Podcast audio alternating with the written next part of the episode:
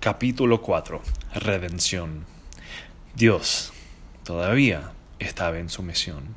En una noche tranquila en Belén, la misma ciudad en la que el rey David había crecido en un milenio antes, nació un niño pequeño. El niño se llamaba Jesús, una traducción de Josué al idioma local. En la noche en que nació este niño, una miriada de ángeles vinieron a dar la bienvenida a este niño al mundo. Estos no eran angelitos gorditos y pequeños con arpas, eran poderosos ángeles guerreros que habían venido a anunciar la llegada del único y verdadero rey al mundo.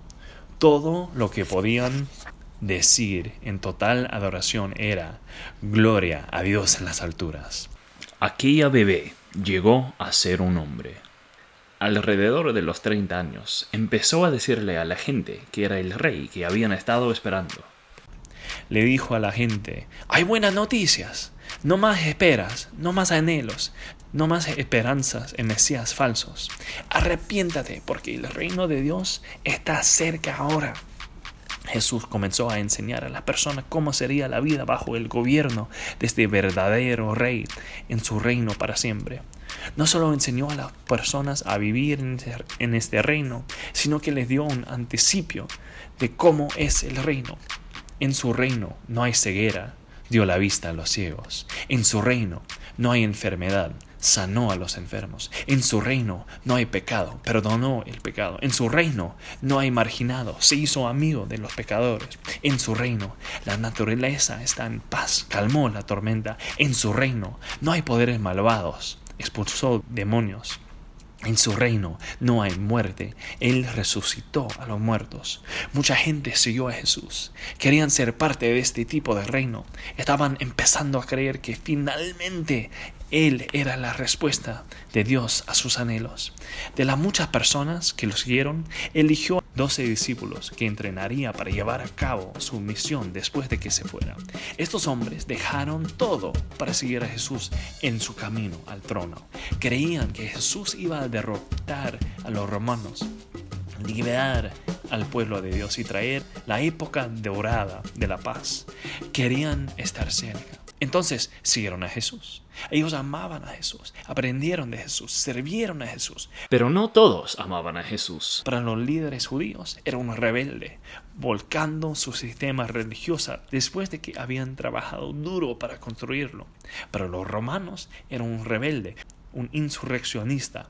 Para empeorar las cosas, afirmó que era Dios. No hace falta decir que no todos amaban a Jesús. Después de tres años de proclamar el reino y establecerse como el rey prometido, el verdadero Mesías, Jesús vino a Jerusalén, la ciudad de David, para, celebrar la Pascua. La Pascua era la fiesta cuando el pueblo de Dios, Israel, recordaba el gran acto salvador de Dios de rescatarlos de la esclavitud egipcia siglos antes. Muchas personas dieron la bienvenida a Jesús a la ciudad, creyendo que él era el rey que haría el próximo gran acto salvador de rescatarlos de la esclavitud romana. Algunos de los líderes religiosos hicieron un plan para asesinar a Jesús.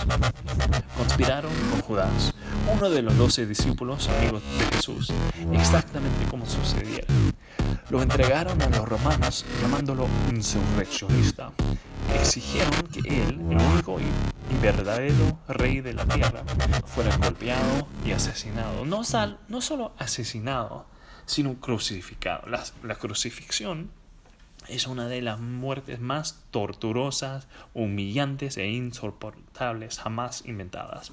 Entonces, en una pequeña colina a las afueras de Jerusalén crucificaron a Jesús. El único y verdadero rey del mundo fue asesinado, colgado en una cruz. Era el que muchos habían estado esperando, esperando, anhelando.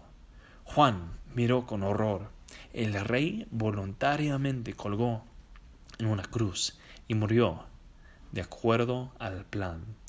¿De acuerdo al plan? No. ¿Cómo es posible? No era, no era el plan que como rey ascendiera a un trono y usaría una corona de joyas y toda criatura viviente se, se inclinaría ante él? El plan no podría haber sido Jesús colgando en una cruz con una corona de espinas y que sus enemigos lo escupieron y lo maldijeron. El único y verdadero rey era ahora el rey crucificado y muerto. Se había convertido en una víctima de la rebelión en el jardín de Edén, al igual que el resto de la creación. No parecía diferente. Sin embargo, Dios todavía estaba en su misión. La cruz no estaba fuera del plan de Dios para redimir y restaurar su creación. Era su centro candente. Tres días después, algunas mujeres fueron a la tumba donde Jesús había sido enterrado. Él se había ido. Le dijeron a sus discípulos que corrieron tan rápido como pudieron hacia la tumba los discípulos lo encontraron vacío. Pronto aprenderían que Jesús realmente estaba vivo. El rey crucificado y muerto mostró que Él era absolutamente el único y verdadero rey no sucumbió a los poderes y efectos de esa rebelión original. Se levantó de la tumba. Él venció a la muerte, conquistó la maldición, aplastó la cabeza de Satanás en el proceso. Jesús estaba vivo, el único y verdadero rey que había derrotado decisivamente a los enemigos del reino. Amaneció un nuevo día lo que se había perdido con la rebelión de Adán en el jardín. Ahora empezó a corregirse.